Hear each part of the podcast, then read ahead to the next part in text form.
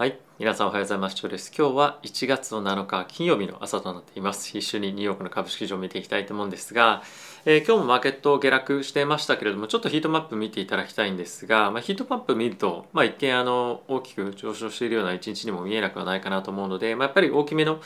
えー、メガテックだったりとかの銘柄が下がっているというところで、まあ、今日も下落をしていました。まあ、その一方で、あのマーケットをですねかなり悲観して見てる人で正直少ないなと僕は思っていて、まあ、そのプロの人たちっていうことですねやっぱりこういったところを見てみると引き続き、えー、強いのは、まあ、ファイナンシャルだったりとかまたエネルギーですよねこういったところを 見てみるとまだまだそのローテーションの息をまあ全然出ないというかあの、まあ、そういったところが、まあ、今またあの今まさに起きてる動きなんじゃないかなと思うんですよね。で後でちょっと金利の動きとかっていうのを見ていくんですけれどもえー、もちろんやっぱり利上げは今年想定していますけれども、まあ、それによってマーケットが暴落するとか、まあ、かなりテック売るみたいなのはあの今起きてますがあの継続的に起こっていく流れかどうかっていうと、まあ、それはその決算次第かなと正直思っています。やっぱりこういった金利が急激に動いているタイミングではテック関連の銘柄っていうのは集中して売られる一方でえー、見ていただければ分かる通り例えばこの Facebook だったりとかっていうのは今日2.7%上がってますし、まあ、NVIDIA も上がってますけれどもやっぱりタイミングだと思うんですよね。今まあそういうななんかその例えば GAFAM 売って他のまあ金融買うとか、まあ、そういったタイミングだと思うんですけれども、まあ、これもまた決算が良くなれば戻ってくる資金もあると思いますしやっぱりそのタイミングタイミングで割安だとか割高だとかっていうところの中で今資金が動いてるに過ぎなくてまあ、今はそのこの下落についていくあの必要は正直ないかなと思ってます。まあ、その一方で短期的にトレードしている人たちっていうのはあの明日ですねあのノンファンペイロール雇用統計ありますのでそういったところを見ながらあのちょこちょこポジションを動かしたりっていうのはあるかと思うんですが長期でポジションを持ってる人たちは、まあ、正直動く必要僕はあまり感じてません。あのもちろん警戒感っていうのはあるんですが、まあ、ここでもし金融以外の,、まあその特にテック銘柄っていうところが安くなってくるようであれば、まあ、買いに入ってもいいんじゃないかなと思うんですね。あとは、えー、雇用統計もそうですけれども来週の CPI 木曜日ですかね、えーと、だったと思うんですけどもそれのあんまりあるので、まあ、その辺りは見ていかなきゃいけないんですが、まあ、基本的には昨日も言った通りやっぱりまず決算が非常に重要で、えそういったところをしっかりとクリアしていけるようであれば、ま金利が上がっていたとしても、えテックメラガを中心に、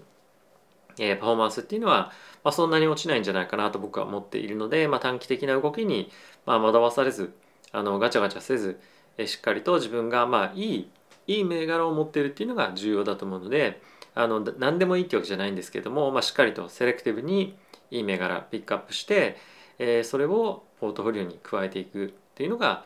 まず我々がやっぱり今年は、まあ、特にやらなきゃいけないあの年なんじゃないかなと思ってます。結構やっぱり見る目も非常に厳しくなってきていると思いますしやっぱりその前回の決算でもありましたけれども決算ミスしたところについては、まあ、激しく売られると20%超えるような売りとかっていうのもあったりするので、まあ、そういったようにならないようなしっかりといい銘柄っていうのを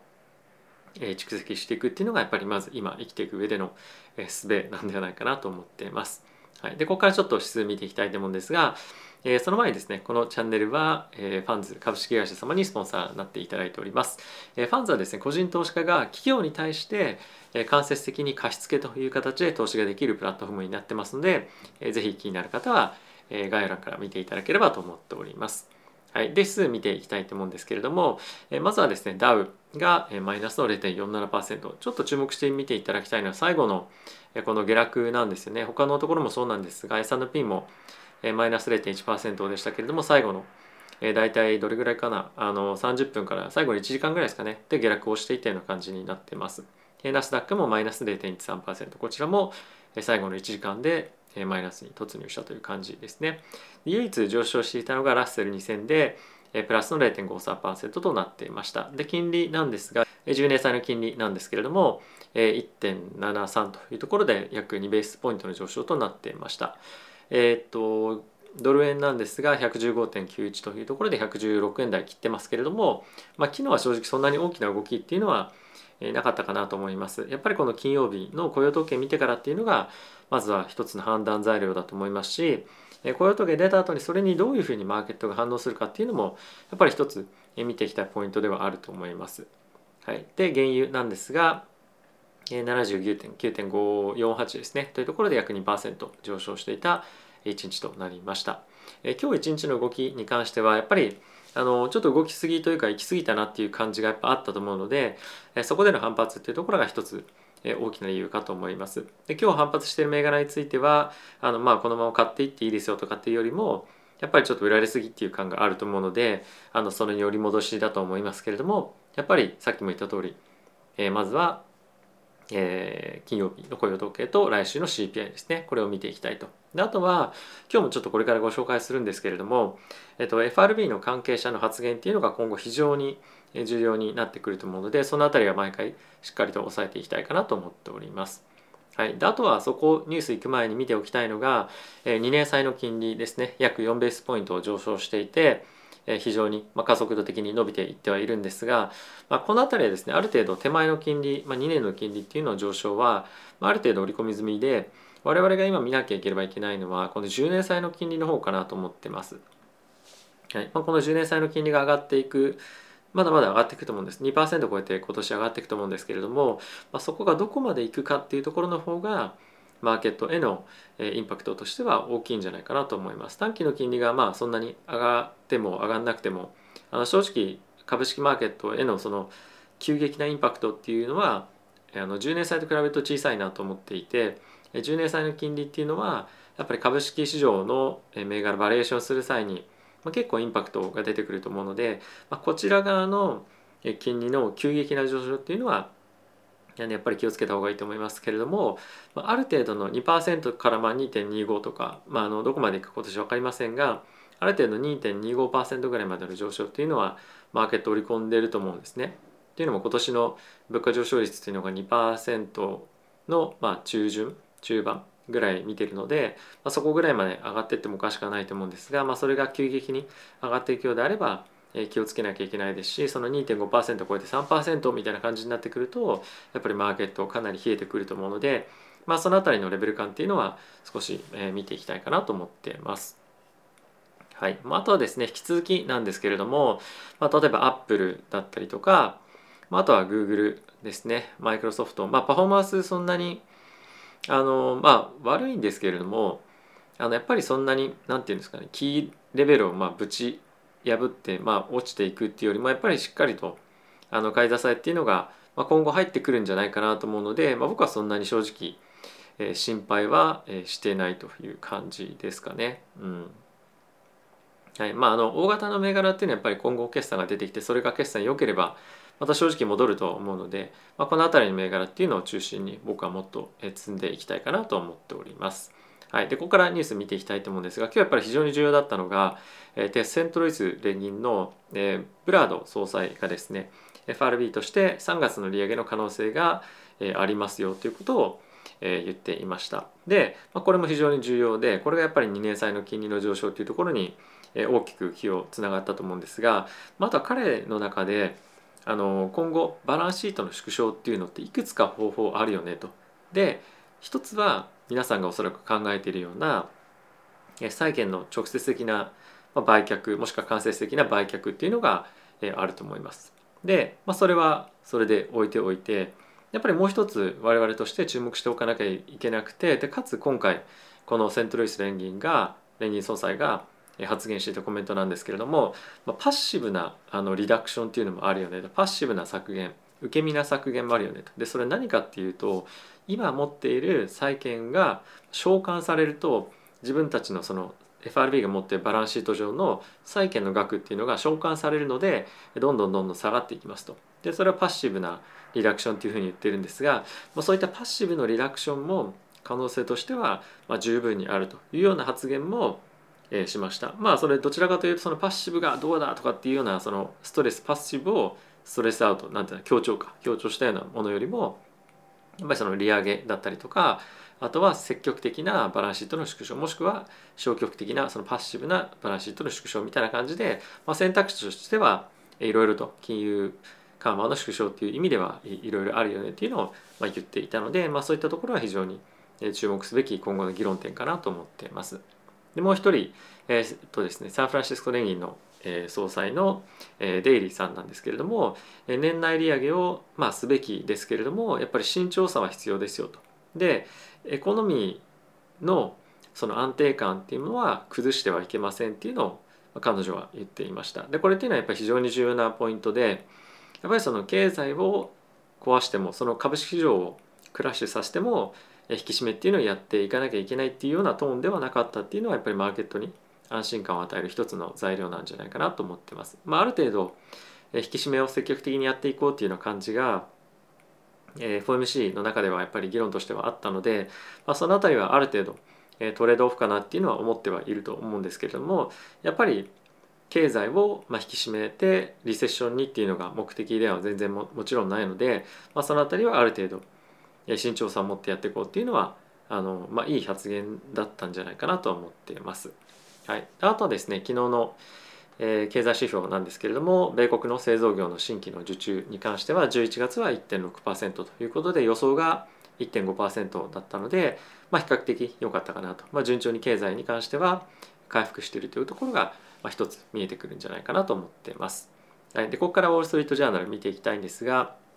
経済指標つながりで一つ見ていきたいんですけれども、えー、米国のですねあの新規失業保険申請件数のあの件数なんですが、えー、27万すみません 20万7千件というところで、まあ、比較的あの非常にいいあの経済状況というものを示すぐらいな水準にあるんじゃないかなと思います。やっぱりオミクロンとかが非常に出てきたタイミングでも現状あるので結構やっぱりその株式市場としては雇用があのまあレイオフ日本語で言うとリストラか。リソリストラが結構進む可能性もあるかどうかっていうのを見極めていく中でこの数字が非常に良かったっていうのは雇用統計に向けて、まあ、一つ、まあ、ポジティブに受け止められるような数値だったんじゃないかなと思いますしあのまあこれがどういうふうにいくのか。例えば明日の雇用統計がすごい良かったからじゃあ利上げにもっと積極的になって金利上昇とかっていうふうになるかもしれませんけれども、まあ、それはやっぱり短期的なあの突発的なやっぱ動きだと思僕は思っていて、え雇用が改善していくことについてはやっぱ経済についてはポジティブでもあると思うので、まあ、そういったところで下落しても、まあ、そんなに焦ってあの行く必要は正直僕はやっぱないんじゃないかなと思っています。それよりも自分が持っている株の決算だったりとかそのやっぱ決算の内容ですよねがしっかりいいものなのかどうかっていうのを見ていくべきなんじゃないかなと思ってます。はい、続いてなんですが、えこちらのニューヨークですけれども非常にまた感染が拡大していますというのが、注目されているんですけれども、ここ最近当然あの皆さんにもお伝えしている通り、えっ、とチャートがあったんですけどあまた後で出てくるかな？あのこんな感じでぐわっと感染者伸びているんですが、まあ、それの割には病院に、行く人の割合ですねだったりとか死亡者っていうのはそんなに伸びていませんよっていうのが、えまあ数値としては出ていますと。であともう一点やっぱこの中で言われているのはもうある程度このコロナに関してかなりやっぱり疲弊してるとみんなもう疲れた。コロナっていうものに対して直面していくことに非常に疲れていて病院関係者としてもあの病院に来る割合はオミクロン非常に少ないんですけれども引き続き病院が逼迫している状況は間違いないので、まあ、こういったところから住民が、まあ、特にニューヨークですね疲弊しているっていうのが、まあ、状況としてありますというのがまずここでニュースでなってましたでこれ先日もちょっとお伝えをしていた通り学校でいろいろ問題があったりとか、まあ、あと職場で、まあ、人々の関係がうまくいかなかったりとか、まあ、そういったところが今後徐々に何かしらその悪い方向で出てくる可能性はあるのであのまあ社会現象として一つ理解しておいた方がいいポイントかなと思います。であとはバイデン大統領としてこれまではまあ中国みたいにじゃないですがあの完全にオミクロンというかコロナを終わらせるぞみたいな感じで、え意気込んでいたんですけれども、まあ、スタンスとして、え少しシフトをしてですね COVID と、えコロナと一緒に生きていく世界っていうのが今後も続いていくみたいな感じのトーンに今切り替わっていってるんですね。でこれってやっぱりそのバイデン大統領のあのスタンスとしてあのどっちなのみたいな感じでやっぱりバイデンさんって国民に思われてる感じっていうのが強く出てきているようで支持率に関しても結構下がってきてしまっているんですね。すみませんどこだったかあの見失ってしまいましたけれどもバイデン大統領の支持率っていうものも、まあ、結構下がってきていると。なのでまあ彼としてもその言っていたコロナあったありました。55%のアメリカ人に関しては、えー、 disapprove なので、まあ、バイデン大統領が、えーまあ、今のこのコロナの状況をうまくハンドルしてますか？って聞かれると55%は否定するっていうような状況なんですね。やっぱりこういったところが結構大統領支持率にも大きく影響していると思いますし、まあ、毎日毎日数千件の、えー、フライト空のフライトですね。飛行機のフライトがキャンセルされてたりとかしてバイデン大統領何やってんだよみたいな感じな機運が非常にまあ高まっている。でやっぱりその国民がフラストレーションが非常に高まっているということはあのまあ経済的にとかっていうのももちろん長期的にはそうですしやっぱりアメリカのあの国の不安定さっていうところにもえつな、がっていくと思うので、まあ、この辺りは中間選挙もやっぱり非常にバイデン大統領には厳しい状況には継続してなると思いますけれどもあの、まあ、こういった方向感で今まだあのアメリカが一つになりきれてないというか、まあ、常に一つじゃないかもしれませんがあの厳しいあの政治局面がですね続いているというような状況に、えー、なっていますと。はい、あとですねこれ一つ結構面白いというか注目しておきたいのが先日ですねあのウォールマートが、えっと、ウイグル地区のえコットンとか、まあ、そういった製品は使いませんっていうような発表をですねしていてでそれによって中国政府から警告みたいな感じで受けていたんですけれども、まあ、今回はそのローカルのガバメントから、えーとまあ、また注意勧告を受けた上でさらにサイバーセキュリティの問題があると。ウォルマートはサイバーセキュリティの観点から非常に脆弱なプラットフォームを持ってるみたいな感じで、まあ、約20弱ぐらいの項目を指摘されたようなんですね。で、まあ、これによって罰金とかっていうのはなかったんですけれども、まあ、やはり中国政府の意に反するようなことをま言ったりやったりとかすると、まあ、このような形で制裁をすぐに受けるっていうのはやっぱり今回もあのあからさまになってきてるなと思うのでなかなかやっぱり他のえ米国の企業で中国に進出しているところっていうのもまああのウォールマートと同じような目に合わないために、えー、まあそんなに積極的に、まあ、人権で非常に問題になっているウイグル地区からの商品を輸入しないとか、まあ、使わないとかっていうのがなかなかできづらいような状況になってますよね。でそんな一方で、えー、テスラに関してはこのウイグル地区で、えー、ショールームを開いたりとかっていうので積極的に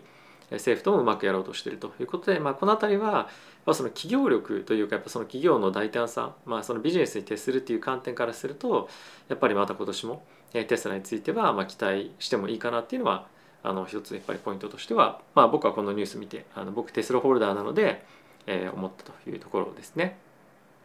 はい、あとはですね、えーと、ブルームバーグの方なんですけれども、まあ、結構これ面白いなと思ったのがここ最近非常にウォール・ストリートの企業証券会社が中国株をしているんですよね。で、まあ、そんな中ではあるんですけれども、まあ、中国のメインランドの、え、投資家だったりが、ま、結構中国株を売ってるというのがあのニュースとしてなってました。でこれはあのチャートを一つ見ていただきたいんですけれどもこれ2021年の第一四半期第一四半期じゃないや。あと前期ファーストハーフ。でこちらが後期セカンドハーフになってるんですけれどもこれブルーになってるのは買い越しなんですね。で赤になってるのは売り越しなんですけれどもやっぱりその2021年の後半については政府がかなりテック銘柄に対して中心に、えー、まあ、制裁ではないんですけれども結構厳しいスタンスを、持ち続けたということもあって最終的には売り越しになっていたっていうのは結構その中国国内にいる人たちが売り越してるっていうのは一つ面白い指標だと思うんですね。で今やっぱりあの株式市場で中国銘柄 CWEB だったりとか中国関連のあの ETF だったりとか拾ってる人結構いると思うんですけれども、まあ、この辺のスタンスだったりとかはあの注目しておいてもいいんじゃないかなと思います。あとはテックセルオフっていうかふうに書いてありますけれども、まあ、テンセントとか、まあ、そういったところを中心にこういうふうにあの結構売られているところもしっかりあったりもするので、まあ、この辺りはあのまだやっぱり買うのはちょっと早いってわけじゃないんですけど、まあ、どれぐらいほあの放置プレイできるかっていうところもあったりすると思うんですが、まあ、あまり積極的にそこに振るんであればやっぱり業績だったりとか今後の展開が非常にいい米国のテック企業にまあ資金を入れた方が、まあ、今のところは僕はやっぱ安全なんじゃないかなと思うので、まあ、安全性を求めるかどうかっていうのはやっぱあると思うんですけども、まあ、僕はそっちの方があの投資としてやっぱり安定していたいというのもあるので、まあ、そっちを中心にポジションついていきたいなっていうのは、え思ってはいます。はい。えー、あとはですね、まあ、仮想通貨市場が非常に不安定なマーケットがまだまだやっぱり続いているので、まあ、その辺り一つ注目している方々っていうのも多いんじゃないかなと思ってます。やっぱこの辺りから資金が抜けているっていうのはその金融の引き締めをやっていく上でおそらく仮想通貨系で真っ先に資金が非難されてしまうような、まあ、スピード感のあるマーケットだと思うんですね。なのでまあこの辺り一つ何かしらの指標として見ておくっていうのはまあ面白いんじゃないかなと思いますしやっぱり金融緩和の縮小に対してあの非常に敏感さっていうのが高いところではあるので、まあ、この辺りを横目につつまあ投資しなくてもやっぱり見ておいた方がいい相場なんじゃないかなと思ってます。結構やっぱりビットコインとかっていうのも4万ドル割れてくるんじゃないかっていうような見方もあったりとかするので今これあのサポートラインとして引いてるのが4万2000から4万というとこなんですけれども、まあ、これを抜けてくるとあの、まあ、一気に3万前半とかまでいくんじゃないかっていう人も、まあ、いたりいなかったりでもあるので、まあ、この辺り結構重要なレベルにあるのでこの辺り一つ見ておくと、まあ、そういったリスクの、まあ、センシティビティに、まああのまあ、参考になる可能性もあるので一つ見ておいてもいいんじゃないかなと思ってます。はい。ということで、えー、今日も動画ご視聴ありがとうございました。連日ですね、あの引き続き株式上もちょっとあの不安定になってますけれども、まあ、今日の相場がどうこうとかっていうのはちょっと忘れて、まずは明日の雇用統計見てからというところで、えー、判断をしていいんじゃないかなと思いますし、まだやっぱり来週 CPI があるというところもありますけれどもあの、まあ、結局はあのまず決算どうかっていうところが僕は一番はやっぱり重要じゃないかなと思っています。もちろん今の、え今後の金融政策の方針とかも、え重要ではあるんですけれどもあの、まあ、長期で投資していく上で、まあ、短期は別ですけども長期で投資していく上で企業がしっかりと成長していけてるかどうかにも尽きると思うんですよね。金融政策いくらいろいろあったとしても。なので、えー、まずはそこを中心に、えー、見て、えー、こういったところは、まあ、ノイズになりやすいあのイベント結構あるので、えー、まあブレずにやっていくっていうのが、まあ、いいんじゃないかなと思ってます。明らかにマーケットがクラッシュしてシステマチックリスクみたいになったら逃げた方が、まあ、僕はいいと思うんですけれども、まあ、テック銘柄今、まあ、結構安くなってるよねっていうふうに狙っている機関投資家も結構いたりはするので、えーまあ、その辺りの意見も一つ聞いてみてもいいんじゃないかなと思います。あとですね機関投資家がローテーションするってよく言いますよねセクターローテーション。で彼らっていうのは、まあ、いろんなタック成分を使って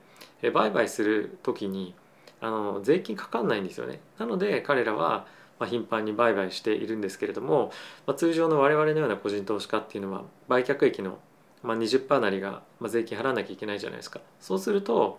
短期売買を繰り返すことのメリットってやっぱそんなないのでやっぱ長期で持てる銘柄っていうのを選択して持っていくっていうのが僕はやっぱ個人投資家である上で非常に重要な観点かなと思います。売買し何回も何回もすればするほど手数料も取られますし税金もやっぱかかってくるので本当に完璧なタイミングで取引できないと最終的に一つの銘柄ずっと持ってた方がいいよねっていうのが、まあ、結構オチになりやすいのでその辺りは気をつけていただければなと思ってます。はいということでまた次回の動画でお会いしましょう。さよなら。